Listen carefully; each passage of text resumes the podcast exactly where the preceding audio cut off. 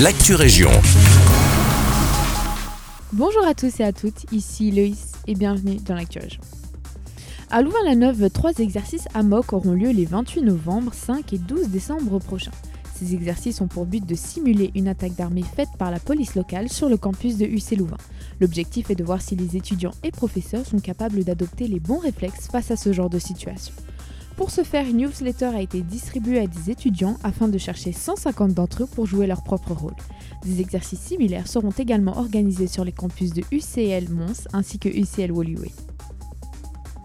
Petit détour maintenant sur la ville de Villers-la-Ville. En décembre 2021, la directrice de la RCA de Villers-la-Ville a été licenciée pour fraude fiscale. En effet, cette dernière aurait versé une somme importante du compte de la RCA directement sur son compte propre. Pour le moment, l'affaire n'est toujours pas bouclée et cette ancienne directrice est, selon l'avenir, toujours considérée comme innocente. C'est pourquoi le député Stéphane Azé avait déposé en septembre dernier une question écrite directement au ministre Christophe Collignon car le député s'interrogeait quant au rôle des autorités communales dans cette affaire.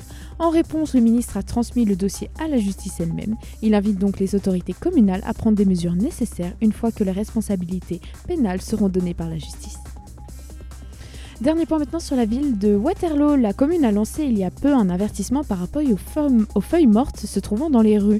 Elle indique que le règlement général de police prévoit que l'entretien aux abords des maisons, appartements, etc. soit pris en charge par ses occupants, sous peine d'une amende allant jusqu'à 175 euros.